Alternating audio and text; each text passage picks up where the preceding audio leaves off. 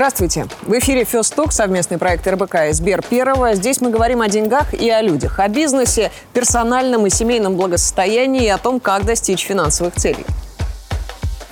Сегодняшнем выпуске мы обсудим классическое противоречие. Любимое хобби против необходимости зарабатывать деньги. Можно ли сделать так, чтобы деньги работали на тебя? Как отойти от дела, посвятить себя личным предпочтениям? И как сохранить здоровье для того, чтобы остались силы на это хобби? Сегодня обсуждаем финансовое долголетие и активную пенсию. А главным героем станет клиент Сбер Первого Роман Нежанковский, руководитель российского офиса международной компании «Орликон». Роман Нижанковский, 47 лет, финансист, топ-менеджер и эксперт по стратегическому планированию. Работал в банковской сфере и энергетике. В этом году стал президентом российского подразделения «Орликон». Клиент Сбер Первого, триатлонист, альпинист и мечтатель. Мечтает через 8 лет полностью посвятить себя любимому делу, каким бы оно ни оказалось. А для этого хочет сформировать финансовую подушку, которая позволит не думать о работе в зрелом возрасте. Спорт – важнейшая часть моей жизни. А, я пришел в триатлон 6 лет назад и до сих пор люблю этот вид спорта и буду любить, видимо, его достаточно долго. На сегодняшний день а, я прошел 7 половинок Ironman и сделал 3 полных Ironman. Как и любой триатлет, я мечтаю отобраться на чемпионат мира, а, что потребует от меня достаточно серьезных усилий, как финансовых, так и временных. Если сюда добавить мое еще одно хобби – это горные восхождения, где на сегодняшний день у меня покорены 6 из 7 высочайших точек а, нашей планеты, и остался только Эверест. И это еще одна мечта. Возникает вопрос, как найти правильный баланс между моими увлечениями, между работой, которая тоже важна для меня, и между моей семьей. Наш герой не чувствует свой возраст. Кажется, что такие спортивные успехи подвластны только 20 и 30-летним. И все же Роману 47, а потому он задумывается о том, как сохранить здоровье, не жертвуя сбережениями. Ответить на этот вопрос Роману помогут эксперты Сбер Первого. Комфортный ритм жизни или 15-часовой рабочий день? Здоровье или деньги? Не выбирать что-то одно, а совместить финансовую состоятельность со свободным графиком и покорением Эвереста, конечно. Роману Нежанковскому помогут наши эксперты. Александр Барюшкин, старший партнер FP Wealth Solution, регулярный участник рейтингов лучших портфельных управляющих публичными фондами в России, знаток финансовых инструментов и гуру долгосрочного планирования. И Сергей Бубновский, доктор медицинских наук, профессор кафедры медицинской реабилитации и анестезиологии РУДН, основатель сети клиник кинезиотерапии центров доктора Бубновского. Ну, каких-то 15 лет назад а, в России не задумывались об умном старении. Люди зарабатывали деньги, старались обеспечить себя и детей, а старость откладывали на потом. Пришедший тренд на осознанность а, привнес новый подход. Теперь бизнесмены и топ-менеджеры стараются заранее спланировать, как они проведут зрелые годы и в каком состоянии подойдут к этому новому этапу в жизни. Подробнее в нашем сюжете. Баланс работы и частной жизни – святой грааль современного человека. На смену эре безудержного трудоголизма пришел принцип «живем один раз». И эту единственную жизнь стоит прожить качественно. По данным опросов людей в разных странах, больше всего своей работой довольны в Швейцарии. Недалеко и другие страны Европы, где у людей получается совмещать работу и хобби. А вот Россия стабильно находится внизу списка. Растущий спрос на психологов и консультантов по личностному развитию показывает, нам сложно сложно нащупать нужный баланс. А вот еще один опрос. 75% россиян не копят на пенсию. Для сравнения, в США о собственной пенсии не задумываются всего 25% жителей, а три четверти населения вовсю планируют свои пенсионные доходы. Перенять такой подход – задача максимум для формирующегося среднего класса в России. Итак, активная старость. Роман, вот вы бы в каком возрасте хотели выйти на пенсию? Слово пенсия мне не нравится.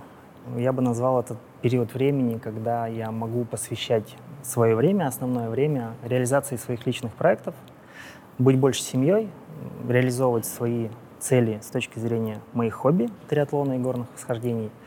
Плюс я бы э, точно оставил какую-то часть времени, чтобы быть полезным либо обществу, либо компаниям, то есть проносить какой-то вклад э, все равно в развитие, э, как бы это громко ни звучало, нашей страны и но от операционной деятельности да. все-таки отстраниться. Да. Каждый день на работу не ходить. Каждый день на работу не ходить, да, отстраниться от операционной деятельности. Чем бы вы хотели заняться? Какой у вас план?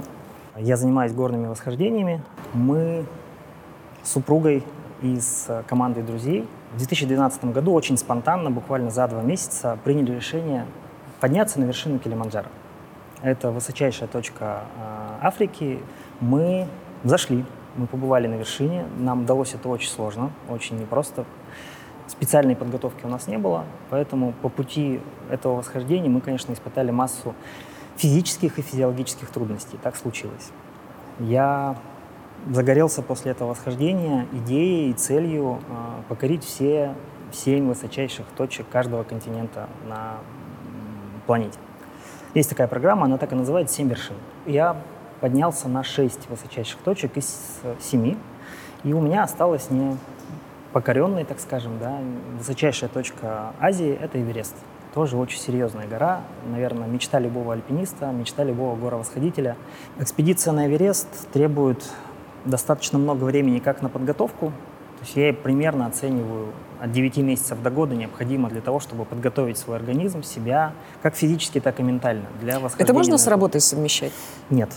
Я считаю, что нет. Это вот год чистого времени только на это? Ну, просто внутри этого года потребуется несколько серьезных экспедиций на горы чуть меньшей высоты. Угу. Это займет от двух до трех недель каждая экспедиция.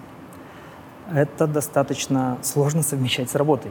Плюс самый важный момент, сама экспедиция на Эверест длится примерно полтора месяца.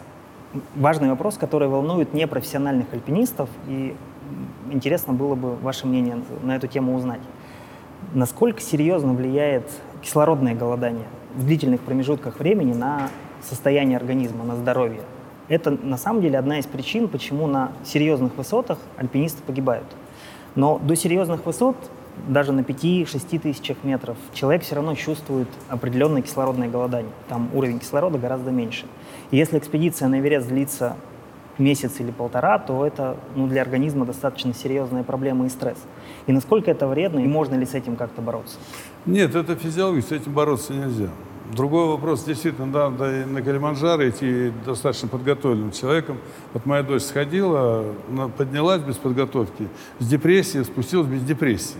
Это почему ходит в горы, на самом да. деле, да, это один из вот. ответов. Но э, когда спускается с горы, насыщение кислородом организма возникает в несколько раз выше, чем в обычном режиме. Поэтому подняться в гору, спуститься, значит обновить вообще всю кровь, всю лимфу, весь организм, весь клеточный состав. Главное, чтобы не допускать допускать вредных привычек. Это понятно, конечно, да. Поэтому а, именно э, на высоте не каждый может рассчитать свой потенциал физический, потому что на Земле кажется одно, в горах другое. Угу. Но спустившись оттуда благополучно, конечно, человек обогащает себя э, клеточный состав намного выше, чем человек, живущий в обычных ровных условиях.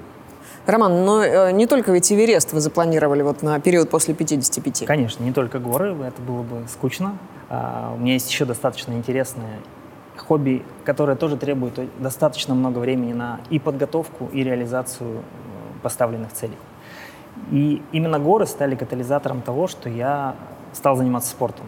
Второе хобби — это триатлон, да, мы сейчас uh-huh. постепенно к нему перейдем.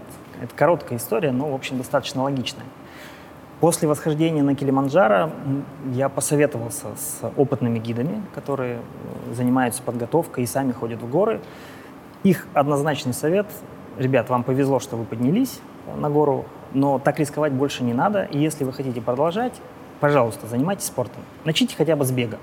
И если вы через год сможете пробегать 10 километров э, за один час, то welcome, приходите к нам, мы вам построим программу, по которой вы сможете дальше да, конечно. За один час вы должны пробегать, напрягаясь, или просто нет, пробегать, нет, это проходить? Должно, там, это должно быть, нет, ну, на пробежать, просто пробежать 10, 10 километров примерно за один час. Там не обязательно уложиться в час. Ну, то есть угу. можно час, ну, 5, час 10. Но это должна быть э, достаточно аэробная, не аэробная, аэробная, аэробная э, пробежка. Да, Понятно. То есть организм Вы так можете, Александр? Да, могу. Ну, отлично. Можете идти в горы. Ну, а, собрались айронмены сегодня здесь. Естественно, так как цель поставлена, горы зовут, я начал бегать. У меня была базовая подготовка в детстве, я занимался плаванием, поэтому бег мне изначально давался не очень легко, не очень просто, но я достаточно быстро втянулся и действительно через год э, пробегал уже не только 10 километров, но мог пробежать и полумарафон. Mm-hmm. Это сильно помогло мне и помогает в горах, То есть физическая базовая подготовка серьезно помогает в горах, особенно на длительных переходах или на достаточно больших высотах.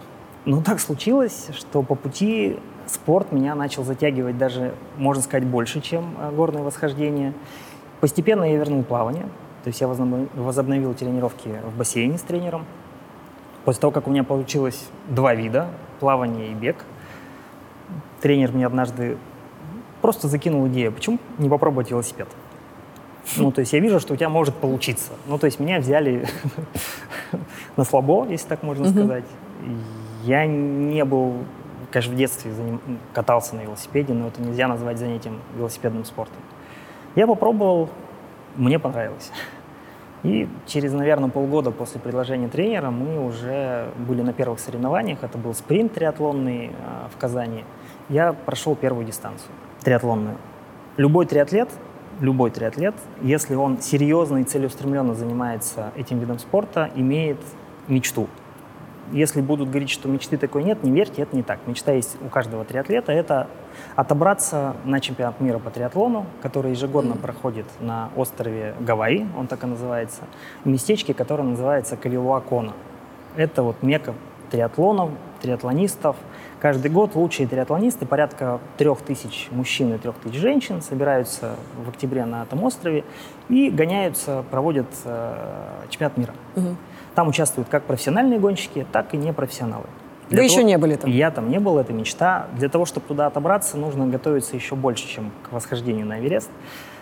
И не факт, что, будучи даже готовым, ты сможешь попасть на, это, на этот чемпионат мира. Роман, скажите мне, пожалуйста, насколько это все дорогое удовольствие? Вот, допустим, э, подготовка к серьезному восхождению. Вы наверняка прикидывали, сколько будет стоить вам вот этот год подготовки и восхождения на Эверест? Это не секрет. Если говорить действительно о качественной подготовке и качественной экспедиции, от качества и того, и другого зависит успех.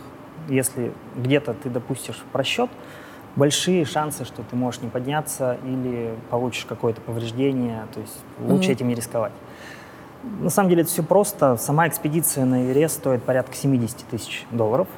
Ну, 30 тысяч еще надо добавить на то, чтобы организовать вот эти подготовительные акклиматизационные экспедиции. То есть, ну, примерно 100 тысяч долларов э, это будет бюджет для такого мероприятия. Не, не дешево. Не дешево. Не дешево. Не Тем более, что в целях у вас не, не только Эверест. Скажите, вы сейчас а, финансово а, как готовитесь к вот этим всем там предстоящим и нынешним восхождениям? У меня, естественно, сложилась определенная финансовая подушка, как ее тоже там, принято называть. То есть это определенная часть дохода, которую я ежегодно откладывал на как раз цели, связанные с моими хобби, на содержание моей семьи в случае не дай бог, что со мной случится, да, мы не рассматриваем эту историю. Но в случае как раз выхода из э, операционного управления компаниями, да, и занятием более плотно и более э, целеустремленно своими хобби. Вы эту подушку инвестируете? Да, Во у что? меня есть определенные, во-первых, у меня есть определенные правила, я ежегодно в какую-то часть своего дохода добавляю в эту подушку финансовую. И сама подушка, сами финансовые средства, естественно, инвестируются. У меня менялся, на самом деле, профиль меня как инвестора достаточно серьезно за последние 10 лет. Я был достаточно пассивным и низкорискованным, так скажем, инвестором на протяжении с 2010, наверное, по 2018 год. У меня в портфеле было, наверное, 15-20% это были акции, ну, это фондовый рынок, и 80-85% моего финансового капитала это были банальные банковские вклады. Угу. Ну, то есть это был низкорискованный, не требующий постоянного внимания финансовый портфель, практически не требующий. У меня не было сделок на рынке акций, по-моему, с 2011, вообще ни одной, по 2016 год.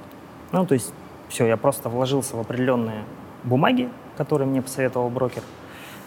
И этот портфель у меня вот эти 6 лет приносил какие-то дивиденды, рос с точки зрения стоимости каждой бумаги.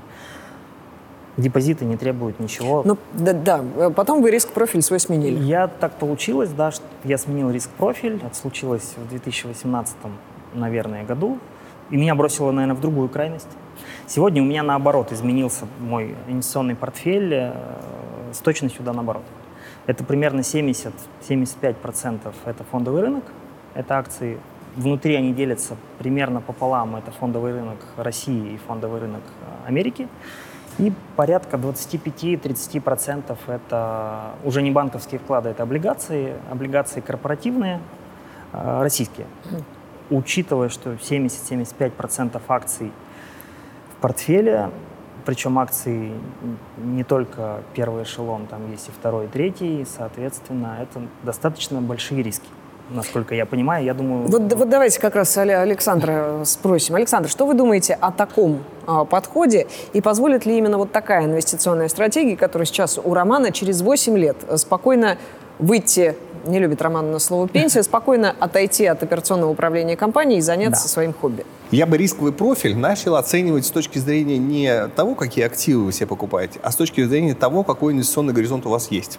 Вот если вы проведете небольшое количество исторических исследований, вы поймете, что на горизонте 20 лет, например, акции и облигации, они одинаковы по риску. Угу. То есть, если у вас инвестиционный горизонт есть э, 20-летний, то вам, по большому счету, с точки зрения риска, не важно, что покупать. Угу. Это такой контринтуитивный вывод, да, как бы, но он, он такой, это такова математика. Да. При этом рынок акций предположительно раза в два доходнее. Да. Собственно, если у вас есть 20-летний горизонт, то у вас нет никакого смысла сидеть в облигациях. Просто потому, что это как бы вот так, так сложилось. То, что вы перешли на рынок акций, прекрасный выбор, потому что рынок облигационный, ну, не представляет какого-нибудь значимого интереса. Сегодня да.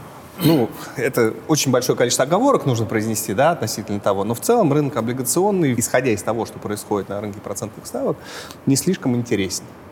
Соответственно, до пенсии у нас еще есть 10 лет. Примерно. У нас есть десятилетний инвестиционный горизонт. Что мы можем сделать? Допустим, у нас есть миллион долларов. Во что он может превратиться через 10 лет? В зависимости от того, куда вы инвестируете. Реальные процентные ставки, как вы знаете, безрисковые процентные ставки, отрицательные. Да. Значит, а положительные процентные ставки, по большому счету, считаем, что через 10 лет у вас есть основной актив, это денежные средства. Да. И, к сожалению, такая, такое состояние человека, которое называется рантье, оно в последнее время умерло, потому что деньги не стоят ничего ну, ничего, это на самом деле громкое слово, да, деньги, как бы стоимость денег определяется стоимостью риска, которую вы определяете, и безрисковой процентную ставку, то есть, собственно, стоимостью денег. Вот она равна нулю, а риск платит неплохие деньги сейчас. Соответственно, как бы ваш выбор, во что инвестировать сейчас, он определяется вашим инвестиционным горизонтом в первую очередь, и уже потом рисковым профилем во вторую. Этот миллион долларов может превратиться, скажем, ну, в 2,5 миллиона долларов через 10 лет, если вы инвестируете в рынок акций предположительно, скорее всего, при прочих равных, вот, вот примерно 2,5 миллиона долларов. Достаточного этого недостаточно. И потом... Это 25 эверестов. 25 инвесторов. Есть семья, есть еж, еж, ежегодный бюджет, есть, ну, прошу прощения, время дожития, да? Конечно. Хотите ли вы что-то передать своим детям? То есть все вот эти ячейки в Excel нужно заполнять. Вот там столько, я вот в 120 лет я умираю, и там 2 миллиона долларов хочу оставить детям, например. Все это заполнил, и смотришь, что у тебя получается из этого, а что не получается. Потому что если сейчас есть, условно, миллион долларов и два с половиной, то вряд ли это хватит на 60 лет безбедной жизни. И уж тем более не хватит на Эверест. При той стоимости денег, которая есть сейчас. Потому что если эти, этот миллион вы сегодня инвестируете в рынок облигационный, то есть консервативно, через, э, через 10 лет ваша ожидаемая Правда, доходность, да. скорее всего, в реальном выражении отрицательная. Да. По крайней мере, консервативные облигации. Поэтому Поэтому ваш, ваш выбор на текущий момент – это то, где, как бы, где вы получаете большую доходность и больший риск, но риск при этом у вас на, на самом деле не становится сильно большим, потому что на 10 годах риск рынка акций уже приближается к облигационному. Ну, то есть, если мы говорим про десятилетний горизонт, то ваш совет это ну, лично в я, основном рынок акций. В основном ну, рынок акций, подавляющий, совершенно верно. А, в силу того, что есть а, недооцененность риска, угу. Ваша аллокация мне, честно говоря, категорически не нравится. То есть я не понимаю, что вы делаете в рублевых облигациях. С точки зрения рублевого риска, который вы себе покупаете, рубль – это прокси от, пока что от цены на нефть, от, ну, вот от, от таких вот вещей. И за последние 10 лет, можно посмотреть историю рубля, он не принес ничего хорошего, несмотря на то, что процентная ставка, конечно, сильно выше, чем можно встретить в других валютах. Угу. И количество разного рода поворотных событий, которые ожидают нашу страну в ближайшие 10 лет, оно тоже достаточно большое, поэтому нужен ли этот риск в таком количестве, я искренне сомневаюсь. При том, Я что понял. процентная ставка, которую вы получаете, она не бог весь какая высокая на текущий момент. В вашей речи слышалось различие между облигациями и банковскими депозитами. Это иллюзия. На самом деле банковский депозит – это то же самое, что облигация. Почему? Потому что вы Да. даете деньги на время, Согласен. на возмездной основе. При этом в случае кредитного события, так называемого, вы встаете в ту же самую третью очередь необеспеченных кредиторов, и за, за- исключением, грубо говоря, гарантированного депозита со стороны государства. Но А в вашем доходность, случае это? доходность-то давайте не будем сравнивать все-таки между Она гораздо хуже, облигаций. а риск тот же Нет, самый. Я, я- я уточнение сделаю. Да. То есть у меня а, портфель облигационный, а, он был а, зафиксирован примерно три года назад с достаточно высокими ставками. Вы Тогда неплохо, дюрация была 6 да. лет, сегодня дюрация уже 3 года. Соответственно, я точно понимаю, что через 3 года, скорее всего, опять же, понимая, что доходность по облигациям и доходность по банковским вкладам примерно одинакова, ну, она практически не отличается. Соответственно, скорее всего, я с этой историей действительно закончу после того, как подойдет срок погашения облигаций. То есть у меня сегодня облигационный портфель приносит, это мало, примерно 10% годовых. Это Это очень хорошо, если он действительно их приносит. На самом деле я бы вас поправил в том смысле, что вот у вас есть облигационный портфель корпоративный в рублях, и он до сих пор приносил 10 годовых. А что он будет приносить дальше, Я это согласен. большой вопрос. Средняя может- его доходность по погашению сейчас на уровне 6,5%. Пяти- 6,5%, да, то еще да, более да, консервативно. да. Это то, что вы получите. Yes. Никакие не 10. А если вернуться к акциям, к рынку акций? Да. а, И рынок акций. деление У вас рублей экспозиция. Америка. У вас экспозиция на Россию, в принципе, в вашем портфеле больше 50%. Ну, Рублевые 60%. облигации плюс Да. рынок акций Да, российских. да. Больше 50%. Да. От чего, собственно? Все дороги перед вами открыты. Почему? В чем такая привлекательность российского фондового рынка? Я понимаю, что это на самом деле как бы наследство Да. в каком-то смысле, Да. да? Но а, прелесть фондового рынка заключается в том, что он ликвиден в наших активах практически абсолютно для нас с вами. Вот, абсолютно. И вы в любой момент, не продавая, не продавая сегодня, это равносильно тому, что вы покупаете сегодня. А если бы вы покупали сегодня, вы бы это не купили. Правда же? Возможно, у меня есть иллюзия, и сейчас я сформулирую вопрос э, на эту тему, почему российский фондовый рынок и почему действительно такая э, доля в российских бумагах. Очень много экспертных мнений, э, я сам не эксперт в этой части и ну, вынужден доверять экспертам, очень много экспертных мнений, что рынок, российский рынок акций недооценен серьезно по многим показателям по сравнению с э, европейским и американским. И, соответственно, в средне- или долгосрочной перспективе, если мы говорим про 10 лет, он, возможно, может показать гораздо больший рост, чем э, Америка, даже с учетом изменения возможного курса м, рубля к доллару. Справедливо, во многом можно поспорить, во многом можно согласиться. Смотрите, является ли российский рынок, рынок недооцененным? Да, безусловно. Для этого есть причина, как бы, которая связана с геополитикой, Понятно, а, да. с тем, что происходит последние 50 лет. Для этого причина есть. И, честно говоря, вот назовите мне причину, почему это, Это изменится изменится. в течение 10 лет. Я это слышу, в да. течение 10 лет, вероятно, изменится. Неизвестно, в какую сторону. А вас э, при этом, да, ну неизвестно. Я Действительно согласен. может вырасти. Вопрос заключается в том, что вот доля российского фондового рынка в мировом сейчас меньше 2%, наверное, там полтора, ну то есть в капитализации мировой. При этом экспозиция в вашем портфеле 60%. За счет-. Ну, сокращать. А Какая пропорция, какая, ну, была бы, на, знаете, ваш, взгляд, вот- на вот ваш взгляд, по поводу нельзя, нельзя быть экспертом везде, да, ну, как бы вот с точки зрения аллокации на Россию, вот лично в портфелях, как бы, которые наблюдаю я, она не больше 10%.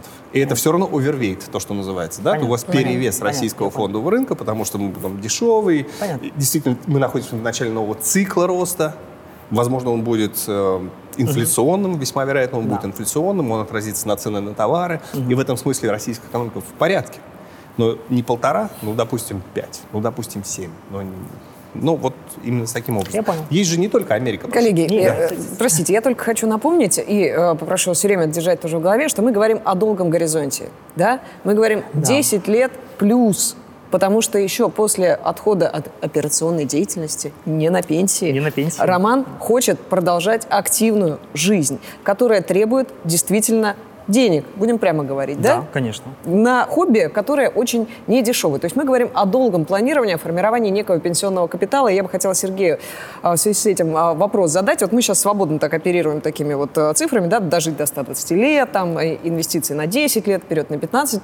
В здоровье вообще можно вот делать какие-то вот такие вот прогнозы долгосрочные, предсказания? То есть мы сейчас можем Роману что-то посоветовать, чтобы через 10 лет Роман оставался ровно вот в такой же форме, как сейчас? У меня был вопрос в, в дополнение, можно? Да, Я конечно, как раз хотел конечно. спросить, Сергей, про спортивное долголетие. То есть есть ли вообще такое понятие? Не считаю, что это правильное понятие, потому что спорт – это соревнование, соревнование – потеря энергии, огромной энергии. Чем больше тебе лет, тем каждое соревнование выжимает тебя все. Вот активное долголетие, когда ты управляешь собой, вот к этому надо стремиться, в это надо вкладывать, потому что это беспроигрышный вариант. Вот у тебя инвестиции, облигации и так далее, не дай бог, потерял здоровье, и что? И что? И все, рухнуло. Когда же ты уделяешь хотя бы там какую-то толику времени на свое здоровье, управляемое здоровье, не здоровье в аптеке, а когда ты правильно дышишь, питаешься, уделяешь внимание культуре тела, культуре быта, когда ты живешь в хороших условиях, которые требуют, конечно, денег, тогда ты можешь где-то рисковать. Но вот с годами, конечно, надо риск убирать. Риск.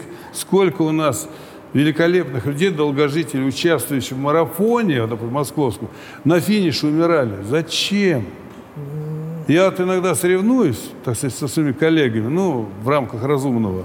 И могу сказать, что вот где-то пять лет назад, когда я выступил очень хорошо среди тех, кто моложе меня на 30 лет, и потом неделю себя восстанавливал, говорю, нет, хватит. Да, Здоровье надо беречь, копить, не тратить. И вот с годами это действительно возможно. Предела нет. Показывают города долгожителей 100 лет, но это же овощи сидят. Вопрос, я был лично знаком с Борисом Ефимовым, он прожил 108 лет.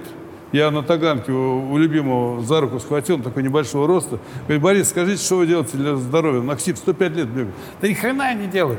450 раз приседаю. Сколько? Иногда 480. Я все, закрыл тему.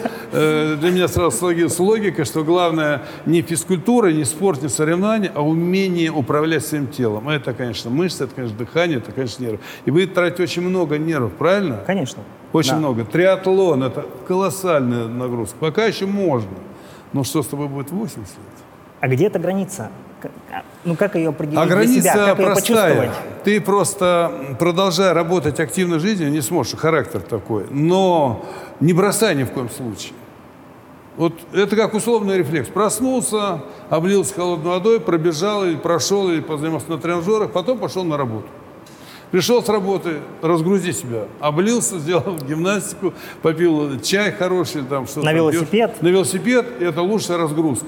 И тогда этим Понятно. управлять... Но человек средний ленив, труслив и слаб. И чем больше возраста, э, тем, Эвелина говорит, тем ему как-то хочется себя пожалеть, понимаешь? Мне же уже 65, как-то...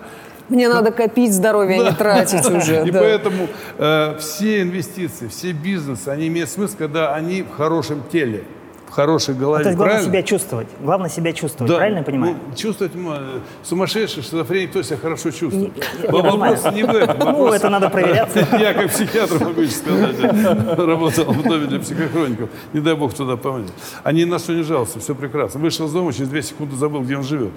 Вопрос в том, чтобы действительно быть нужным детям, если это Да, надо, быть полезным. работе, своей работе. Это важно. Э, Поэтому здесь вопрос, конечно, выбора э, жизни. И во всяком случае, твоя жизнь, твоя увлеченность, твоя профессия не должна мешать здоровью. Вот это главное. Тогда проживешь долго. Что на что воля Господня, как говорится, сколько проживешь. Но главное, чтобы один день. А вот Взял, Роман спросил, как понять, мешает или не мешает? Вот Эверест Пока планирует Роман, еще. Пока ла не чувствует. планирует пере- переплыть, например. Это- Пока он не чувствует. А вы знаете, Роман, есть же вот спор для ветеранов. Я тут Конечно. видел как раз, по-моему, после Сейчас Роман скажет, мне не нравится это Одного слово. показали. Ветеран Мужчина такой крепкий, килограммов под 125. Он начал заниматься штангой, жим лежа, в 68 лет. Посмотрел на себя в зеркало, говорит, невозможно смотреть, какое-то обвисшее такое тело. Стал Молодец. заниматься штангой, он вес не уменьшил. Ну, он Ну, сейчас мышцы говорит, я превратил. чемпион мира по штанге лежа. А кто второй? А вторых нет. Я один. Он один.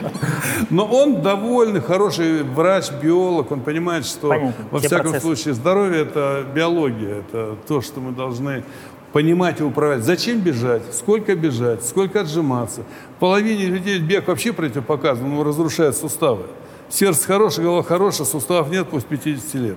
Бег – это вообще самая сложная программа. Работа на тренажерах. Какие тренажеры? У меня принцип. Правильное движение лечит, неправильно калечит. Просто само по себе занятие спортом, движением, оно не дает здоровья, оно может разрушить его.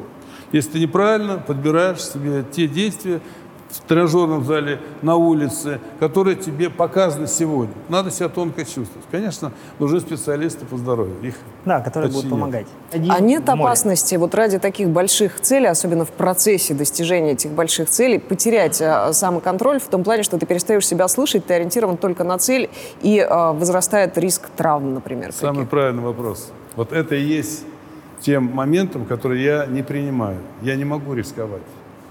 У меня там дети, работа, бизнес, если хочешь. Меня, и что будет? А Что с ним будет? И поэтому тот момент Эверест, Ла-Манш, триатлон, если он все-таки сопряжен с риском для здоровья, а там риск везде, то тут надо очень серьезно думать. Я бы хотела попросить э, Александра вас, и вас, Сергей, дать все-таки несколько советов э, нашему герою. У нас есть цель. Во-первых, безбедно жить. Нельзя говорить на пенсии. э, Ну, можно, вот в том ладно, периоде через э, 8-10 лет. А во-вторых, не потерять в качестве жизни. Да, это важно. Да? Что вы посоветуете, Александр? Больше зарабатывать. Мне кажется, прекрасно. Отлично, до свидания. Ну, серьезно, как бы инвестиции здоровье звучат прекрасно, да? Инвестиции в свое будущее, в смысле как бы откладывания активов каких-то, именно в будущее, в тот момент, когда у тебя не будет больше притока. Это тоже как бы без этого просто никак не обойтись. И пока еще, слава богу, есть и что откладывать, и здоровье, которое откладывать. Все это как бы есть, и все это можно делать. Просто начинать надо чем раньше, тем лучше. Роман, ну, э, скажите, какие выводы вы для себя основные сейчас сделали? И не передумали ли, конечно, э, покорять Эверест и переплывать Ла-Манш? Нет, я точно не передумал. Я думаю, что это на данном этапе не случится. Действительно, цель достаточно давно поставлена, и мне это нравится. Это не просто цель сумасшедшего, я получаю действительно удовольствие от процесса. Инвест-стратегию будете свою пересматривать? Или вообще э, Инвест-стратегию- стратегию накопления пенсионного капитала? Да, инвест-стратегию по совету Александра я точно пересмотрю. Несколько хороших советов я услышал. Были они у меня в голове, так скажем, да, но я их не мог сформулировать и скорее не мог конкретизировать и, и- и, что называется, ну там доказать себе, что они справедливы. Александр меня в этом убедил, я думаю, что да, инвест-стратегию я точно буду корректировать.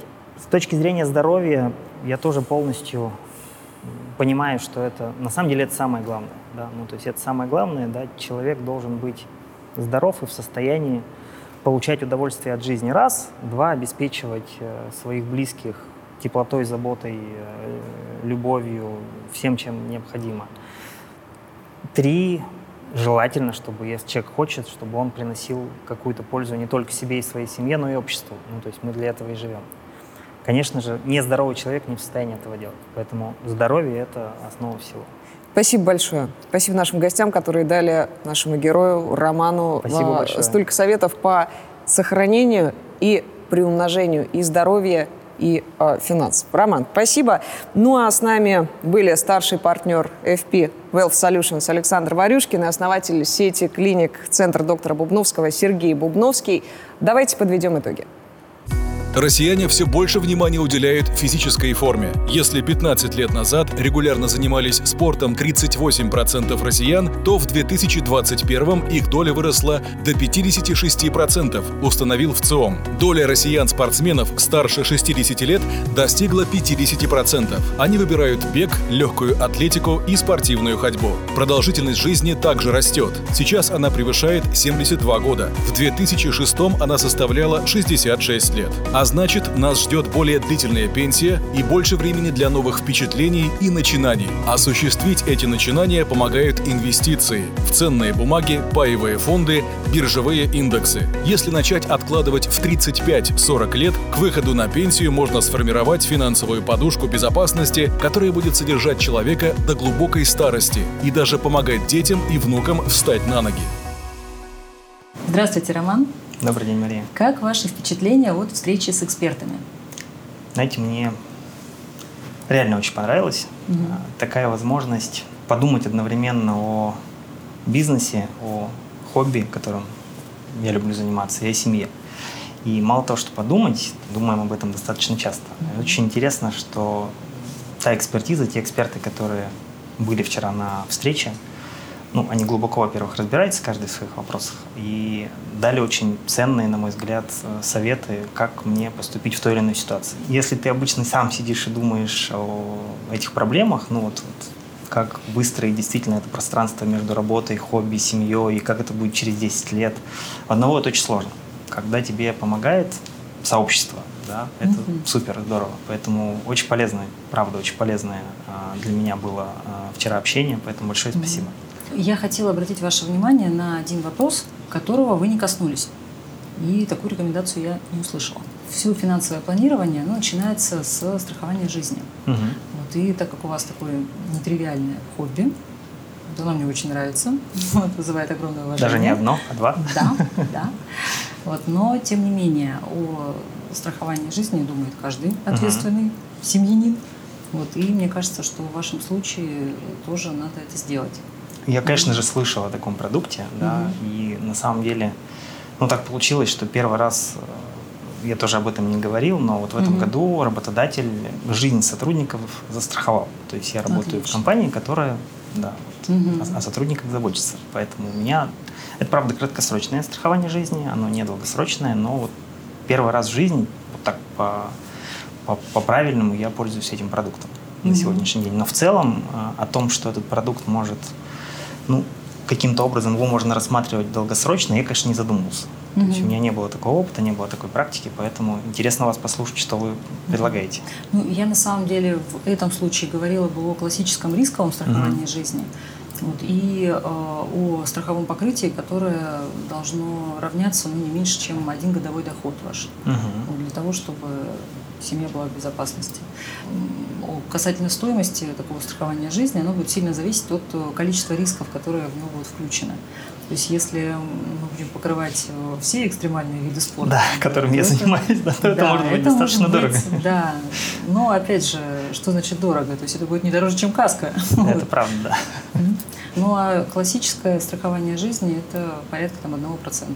Одного от процента страхового от покрытия, страхового да. покрытия. В Мгм. случае с покрытием экстремальных видов спорта это будет там, скорее 2%. Мгм. У Понятно. нас продукт называется подушка безопасности. Так и называется, да? да? Да, поэтому мне очень нравится Понятно, и понятно. название и ну, начинать. э, Хорошо, я, я, я, я подумаю об этом. Нашли ли вы ответ на свой главный вопрос? Как сформировать доход для того, чтобы вот поддерживать образ жизни, который вы себе наметили на пенсии? У меня скорее был вопрос к экспертам, мы его вчера достаточно подробно обсуждали. Как более рационально сбалансировать те финансовые средства, которые Мгм. у меня сегодня э, в распоряжении находятся и которые будут прирастать на протяжении там, ближайших 10 лет. И вот как раз э, то, что у вас есть конкретная цель, вы знаете сумму, которая вам понадобится, вот вы знаете срок, сколько я помню, это 8 лет, 8 лет да, примерно, который у да, вас есть да. до Да. этого срока. Все верно. Да, вы даже знаете, чем вы будете заниматься, Да. да, чтобы вторая половина жизни была лучшей половиной.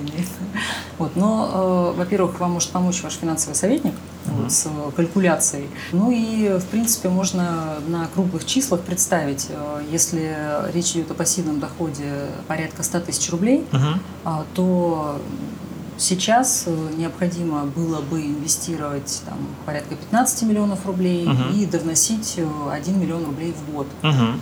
Для того, чтобы реализовать как раз такую стратегию, может быть, я вот как раз помогу и дополню Александра, да, вам необходим продукт, э, который как раз будет позволять удобно это делать. Мгм. И я так понимаю, что время вам ценно, и э, управлять сейчас тем более, да, когда вы Да, и работаете, и у вас только хобби. Ежедневно управлять Вот. портфелем нереально, конечно. Вот, да. вот Да. есть как раз вариант, э, модельный портфель, который построен уже с учетом вашего риск-профиля. А Вы уже прошли риск-профилирование, у вас четвертый риск-профиль из пяти, достаточно э, Рискованный, такой да, рискованный, риск. да. А, Но тем не менее срок инвестирования он соответствует ему, Мгм. и тут никакого диссонанса большого не вижу. Мгм. Вот. А стратегия, которая построена по этому риск-профилю, она уже предполагает инвестирование порядка 70% средств в акции Мгм. и 30% в облигации. Мгм. Что удобно, ребалансировка портфеля будет происходить без вашего участия. Э, Раз в квартал это будет делать управляющий.